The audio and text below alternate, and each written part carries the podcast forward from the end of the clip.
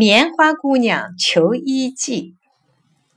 棉花姑娘本来长得挺有精神，可是这些天，棉花姑娘脸黄黄的，一看就知道是有病了。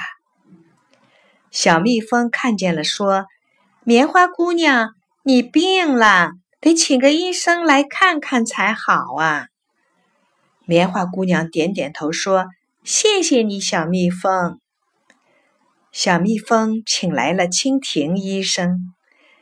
蜻蜓仔仔细细给棉花姑娘做了全身检查，摇摇头说：“棉花姑娘身上长了蚜虫了，可是我不会治。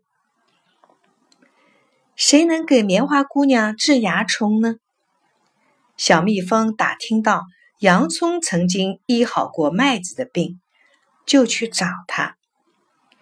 好容易找到了洋葱，洋葱说：“棉花姑娘的病最好请大蒜医生去治。”小蜜蜂又去找大蒜医生，大蒜医生听了说：“让我去试试看吧。”大蒜医生来到棉花姑娘身边，一句话也不说，只是大口大口的朝蚜虫喷气。